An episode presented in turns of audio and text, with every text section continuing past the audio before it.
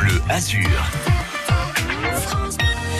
En pleine législative et puis surtout à l'occasion de notre journée spéciale emploi, on en parle en Issart, le pouvoir d'achat. Et le tout avec Patrice Arnaudot, bien évidemment. Alors il fait beaucoup parler dans l'actualité et on, on en parle avec vous ce matin, Patrice. L'upude des crompa, qui nous vient du verbe crumpa, lui-même très proche de comprar en espagnol ou crompare en italien, et qui désigne évidemment le verbe acheter. Alors quand on n'a plus de pouvoir d'achat, comment peut-on dire que l'on est euh, dans la dèche? Siu rede, je suis raide, ou encara pelate cum une pelé comme un œuf. Ou alors en aille plus un, j'en ai plus un, perfa bala ungari, pour faire danser un rat, une expression que je n'ai jamais comprise, macailleu mi farire. Et vers Marseille, on dira plutôt qu'on est à Payol. Estria paiola.